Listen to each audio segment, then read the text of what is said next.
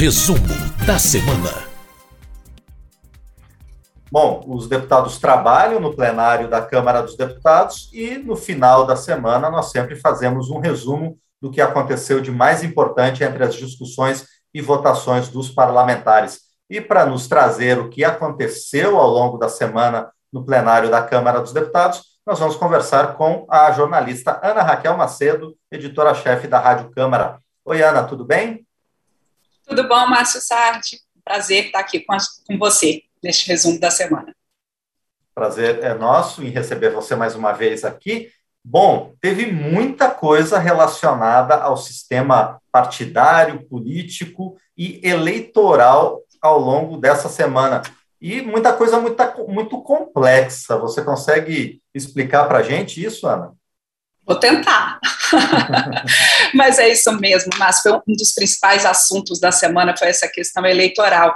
E aí eu vou falar tanto do que foi aprovado, como também o que foi rejeitado, porque o que foi rejeitado também provocou muito debate, muita discussão. Mas vamos lá, vamos começar pelo que foi aprovado. A gente teve a votação da proposta de emenda à Constituição que foi relatada pela deputada Renata Abreu, do Podemos de São Paulo, que ela, essa proposta, a PEC 125, Márcio, ela mexia ali, o relatório da deputada Renata Abreu mexia em uma série de questões da legislação eleitoral.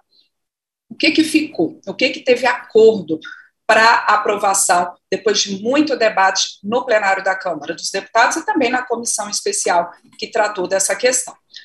A volta das coligações partidárias. O texto aprovado, que ainda depende da análise dos senadores, ele prevê a volta das coligações, uh, que é aquela união ali dos partidos para disputar as eleições. As coligações elas tinham é, é, saído da legislação eleitoral numa reforma política de 2017. Nas últimas eleições municipais, os eleitores, né, onde houve ali eleição em todo o país, só aqui no Distrito Federal é que não, mas nas últimas eleições municipais já não houve coligações. Mas agora, com a proposta aprovada, a ideia é que essas coligações possam voltar nas próximas eleições, já inclusive do ano que vem, de 2022. Também foi aprovada a mudança da posse de presidente da República e governadores a partir das eleições, não do ano que vem, Márcio, mas a partir das eleições de 2026. Com isso, em 2027, o presidente eleito tomaria posse em 5 de janeiro e os governadores em 6 de janeiro.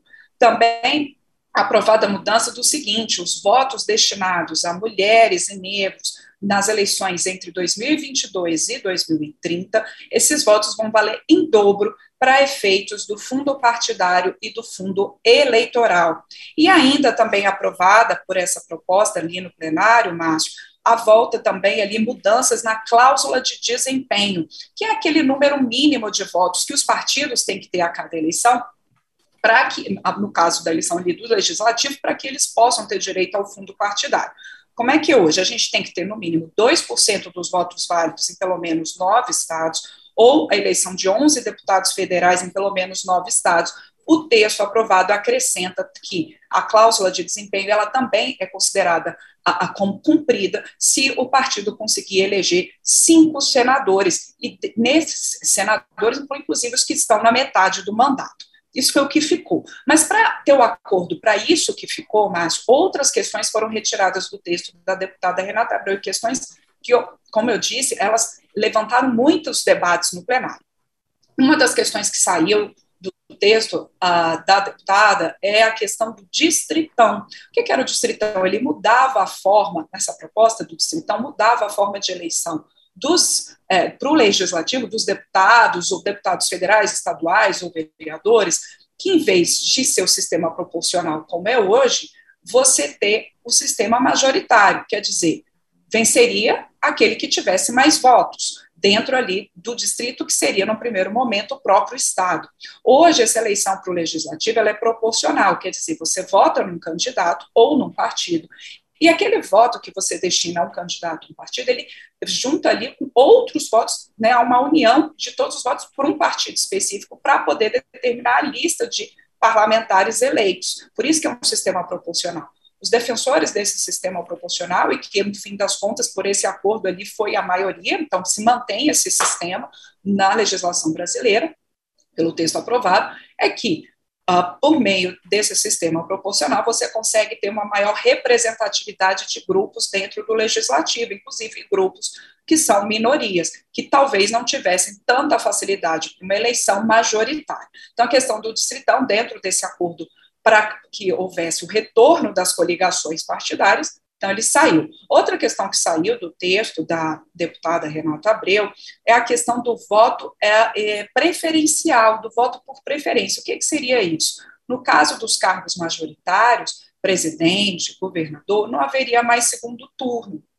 Essa foi uma proposta apresentada pelo Novo e acatada pela deputada Renata Abreu, e que a ideia seria que não tivesse segundo turno, o eleitor ele colocasse ali uma lista de preferências de até cinco nomes, e que, à medida que um desses nomes, né, na hora da apuração dos votos, não tivesse maioria, você ia, ia apurando sucessivamente nessa preferência, até que você tivesse um candidato com maioria, eliminando com isso o segundo turno. A maioria dos deputados, então, decidiu tirar isso do texto, e o argumento ah, era que o segundo turno, né, de quem era, foi contrário a esse sistema, é de que o segundo turno é uma ele abre uma possibilidade de se ouvir melhor os dois candidatos né, que estão ali na disputa, de saber mais sobre as propostas desses dois candidatos que vão para o segundo turno.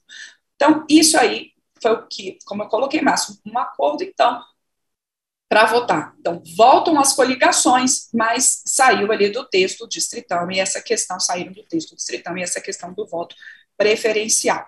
Mas não foi a única questão eleitoral tratada nessa semana. Houve também a aprovação de um projeto, o 2522 de 2015, um projeto do Senado, e que foi aprovado pelos deputados sem modificação, por isso vai à sanção presidencial, que é o projeto que ele permite a, a união dos partidos em federações ali na hora tanto para participar da eleição quanto depois para a legislatura, para que eles foram eleitos. Nesse caso, as federações, é, é, a possibilidade de federação, mas é justamente numa tentativa de partidos que acham que podem ter dificuldade para alcançar essa cláusula de desempenho, que é necessária para ter fundo partidário, fundo eleitoral, e que por isso eles se uniriam em federações. Na federação, os partidos manteriam a sua autonomia e identidade, mas há um prazo. Partidos que se que decidissem, né, que decidam se unir em federações, eles têm que permanecer juntos por no mínimo quatro anos. Quem não cumprir isso perde direito ao fundo partidário até o fim desse prazo de quatro anos, além de não poder formar coligações nas duas eleições, então, seguintes.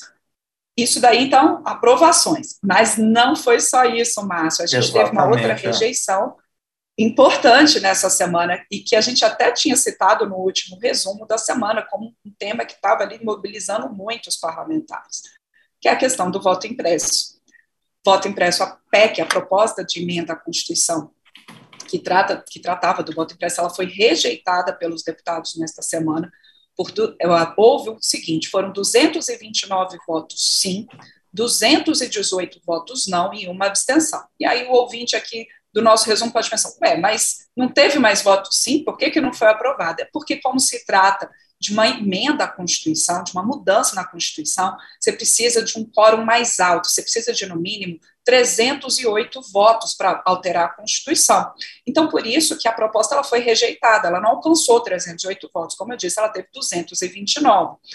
O que que previa, então, essa proposta? Ela previa o voto impresso na urna, é, que não o eleitor ele não pegaria nesse papel, mas ele veria ali o voto saindo na urna e que depois essa contagem, pelo relatório do deputado Felipe Barros, do PSL do Paraná, a ideia é que essa contagem pudesse ser feita na própria sessão eleitoral.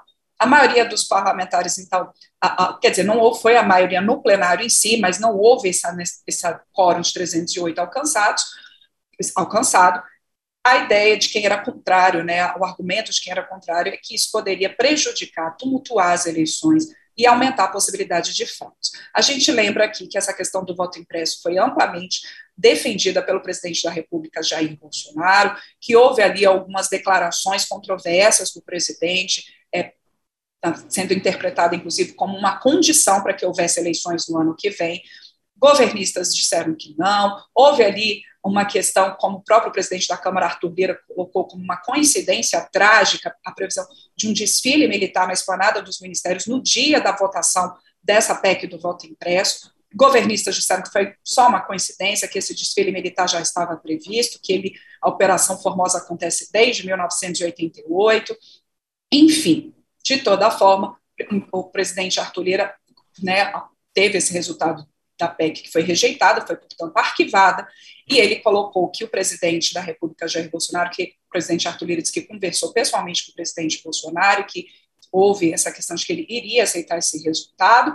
No Senado, o presidente Rodrigo Pacheco também disse que, uma vez rejeitada a proposta pela Câmara, esse assunto também não retorna lá no Senado. E ontem, assim, o presidente Arthur Lira colocou que não era uma questão de vencidos e vencedores, Márcio, mas que era a necessidade de que cada vez mais se possa ter mais transparência e a, a, a, no processo eleitoral das urnas eletrônicas. Então, ontem também o presidente do Tribunal Superior Eleitoral, ministro Luiz Roberto Barroso, ele anunciou ali na sessão do TSE algumas medidas para que, segundo ele, ali para eleitores que de boa fé ainda têm dúvidas sobre a urna eletrônica. No plenário foram colocadas várias declarações que não há fraudes comprovadas nas urnas, Márcio, ah, e né, no caso de parlamentares que eram contrários à PEC, e o ministro Barroso, então, colocou algumas medidas, anunciou algumas medidas, como a ampliação do tempo para um ano antes da eleição, para que o código aberto das urnas fique disponível para os partidos políticos, para os técnicos avaliarem, o convite para que partidos participem da inseminação do programa nas urnas, a criação de uma comissão externa composta por pessoas da sociedade civil, instituições públicas, para fiscalizar esse processo. Bom, nas questões políticas a gente encerrou então, mas tem ainda outras votações que os parlamentares fizeram ao longo da semana e a mais importante para a questão econômica e também para ajudar no enfrentamento da pandemia é a aprovação do relatório da medida provisória que prorroga, que retoma um, um programa emergencial de manutenção do emprego e renda que já foi, já esteve em vigor no ano passado, não é, Ana? Isso, Márcio, é a medida provisória 1045, que foi relatada pelo deputado Cristino Áureo, do PP do Rio de Janeiro.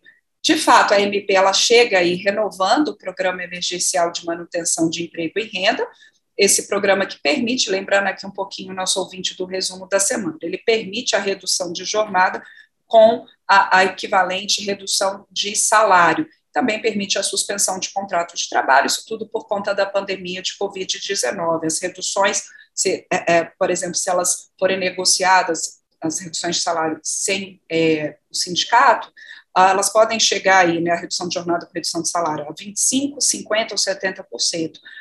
Essa medida provisória não abrange, essa renovação do programa não abrange os contratos intermitentes, em princípio ela vale por 120 dias a partir de 28 de abril, que foi quando foi editada a medida provisória, mas ela pode ser prorrogada no caso para as gestantes. Mas não foi só isso. O relator Cristina Aura acrescentou vários pontos, e nisso houve muitas críticas da oposição por temer que isso, que essas mudanças na legislação trabalhista precarizem o trabalho, mas a maioria do plenário entendeu que não, e que essas mudanças seriam importantes para incentivar os empregos. Que mudanças foram essas? Ele criou o Programa de Oportunidade de Reinserção no Emprego, que é semelhante à, carteira verde e amarela, que foi aprovada, que foi prevista numa medida provisória no ano passado, mas que acabou não sendo votada, até por conta da pandemia. Esse programa é voltado para pessoas com mais de 55 anos sem vínculo formal há mais de um ano, para jovens de 18 a 29 anos. Também, redução das alíquotas de FGTS, limitação de acesso à justiça do trabalho a trabalhadores com renda mensal de até renda per capita mensal de meio salário mínimo ou renda familiar de até três salários mínimos, criou o Programa Nacional de Serviço Social Voluntário, que aí a pessoa não tem vínculo empregatício, recebe bônus por participação ali nesse programa, e também um regime especial de trabalho, qualificação e inclusão produtiva, também sem carteira assinada, sem vínculo empregatício, Márcio, para pessoas com mais de 50 anos, de 18 a 29 anos, ou que recebam Bolsa Família, isso daí também permitindo bônus de jornada. É, esse programa, né, o Requipe, foi o mais criticado pela oposição no plenário, e é que aí a pessoa vai receber bônus com jornadas limitadas a 22 horas semanais, e que aí ganha cerca de meio salário mínimo. Mas, como eu disse, não é vínculo formal. O relator Cristino Aro rebateu essas críticas, Márcio, disse que como eu coloquei aqui, seria uma forma de você incentivar o emprego para essas pessoas que teriam mais dificuldade para conseguir emprego, especialmente nesse momento de crise econômica, que são aquelas, os jovens que não têm experiência profissional, ou aquelas pessoas com mais de 50, 55 anos, que também estão sem emprego há muito tempo. Então, esse foi o argumento vencedor. Essa MP, a 1045, ainda depende da avaliação dos senadores, mas né, para poder seguir, por conta dessas mudanças que o relator fez, para poder seguir para a sanção presidencial, no caso aí de os senadores acatarem ou não as mudanças feitas pela Câmara. Caso haja mudanças lá no Senado, a gente lembra, né, mas tem que voltar para uma nova avaliação dos deputados. Bom, e por último, o plenário da Câmara aprovou a cassação do mandato da deputada Flor de Lis por quebra de decoro parlamentar. Qual, qual foi exatamente o motivo da cassação, Ana? Então, deputado, deputado Márcio, então, Márcio, a ex-deputada Flor de Lis, agora ex-deputada é, do PSD do Rio de Janeiro, ela vem sendo acusada pelo assassinato do marido dela, o pastor Anderson do Carmo, em 2019. E esse processo ainda está correndo na justiça, lá no Rio de Janeiro, está sendo toda uma investigação. Mas os deputados avaliaram isso, o relator do caso da deputada Flor de Lis, no Conselho de Ética, o deputado Alexandre Leite, do Democratas de São Paulo, ele colocou isso muito fortemente no plenário, que os deputados não estão avaliando a questão penal, que o que foi é, constatado ali relatado por ele é que a ex-deputada Flor de Lis ela estaria usando o mandato para coagir testemunhas e ocultar provas desse processo. E que, portanto, o que os deputados estavam avaliando era quebra de decoro parlamentar, uma questão administrativa e não penal. O próprio presidente da Câmara, Arthur Lira, colocou isso em plenário, que não se tratava ali de um tribunal do júri, os deputados não estavam avaliando a questão penal, mas administrativa e, portanto, essa questão da quebra de decoro. A ex-deputada Flor de Lis foi ao plenário se defender, os advogados dela também falaram, fizeram defesas ali muito enfáticas, colocaram algumas questões relacionadas ao, ao Anderson, né, ao pastor Anderson do Carmo, assassinado, é, mas a maioria dos deputados, e aí foram 437 votos pela cassação do mandato da Flor de Lis, contra, houve é, sete votos não e 12 abstenções, eram necessários pelo menos 257 votos a favor da cassação, foram 437. E a, a deputada, então, foi cassada, e o presidente da Câmara, Arthur Lira, nesse processo, nessa discussão no plenário nessa semana, ele anunciou uma mudança ali no entendimento, Márcio, de como esses processos do Conselho de Ética, por quebra de decoro, eles têm que ser analisados pelo plenário. No entendimento do é, presidente Arthur Lira, essas, essas sugestões, essas recomendações do Conselho de Ética têm que ser vistos como projetos de resolução e como projetos, eles podem ser emendados em plenário, quer dizer, o plenário, por exemplo, se o Conselho de Ética recomendou uma cassação, mas o plenário achar que não, que não é caso de cassação, ele pode emendar por ser um projeto de resolução. Para que haja uma emenda nesses é, casos, o, a emenda ela tem que ser assinada por, no mínimo, 103 deputados, e não líderes, tem que ser os deputados mesmo pessoalmente assinando, e tem que ser votada a emenda no plenário. De toda forma, não foi, nesse, nesse caso específico da Flor de Lis, o que aconteceu, de, os deputados, a maioria do plenário da Câmara, seguiu o entendimento do Conselho de Ética, portanto, caçando o mandato uh, da deputada, da ex, agora ex-deputada Flor de Lis. E aí, no caso, Márcio, a, a gente tem uh, agora o suplente uh, que assume o mandato, né, no lugar da Flor de Lis, é o Jônias Moura, também do PSD. Muito bem, então esses foram os principais acontecimentos no plenário da Câmara ao longo dessa semana, trazidos para a gente pela jornalista Ana Raquel Macedo. Por enquanto eu agradeço e a gente conversa na próxima semana também, Ana. Obrigado. Obrigada a você, Márcio Sardi. Até mais. Muito bem, essa foi Ana Raquel Macedo no resumo da semana.